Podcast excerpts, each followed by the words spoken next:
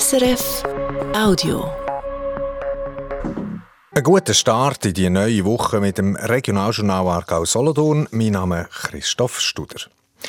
Eine Fußgängerzone machen, bessere Beleuchtung oder den Restaurants mehr Platz geben zum Rausstuhlen. Alles Möglichkeiten, um eine Altstadt attraktiver zu machen, sie aufzuwerten. Nur bringen die Massnahmen auch das, was man der Bevölkerung versprochen hat?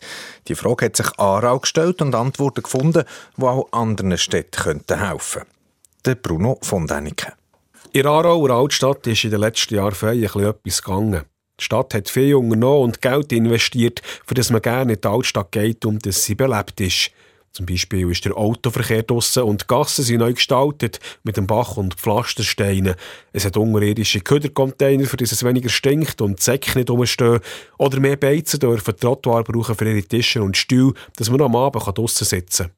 Insgesamt für zwölf Massnahmen hat die Stadt Aarau für Bevölkerung, im Gewerbe und Fachleute wissen, ob sie funktionieren.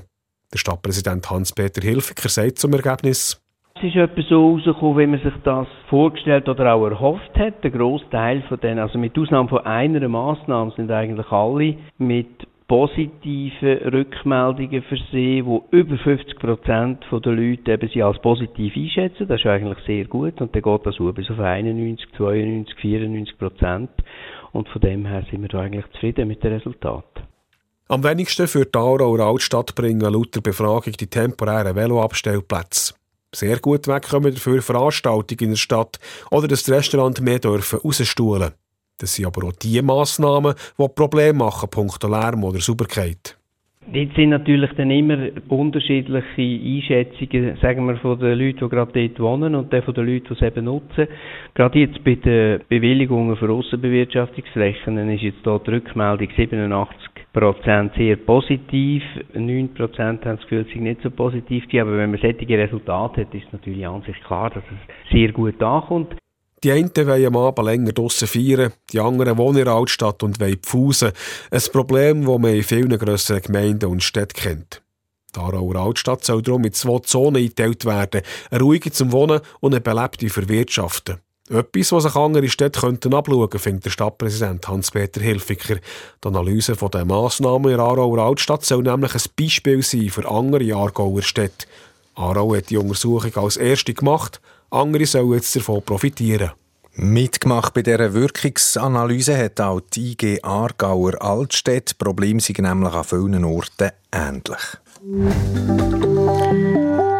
Wer ist für was genau zuständig und vor allem auch haftbar, wenn es um eine Autoleerfahrt geht? Was gilt für die Lehrfahrerin und was für den Begleiter?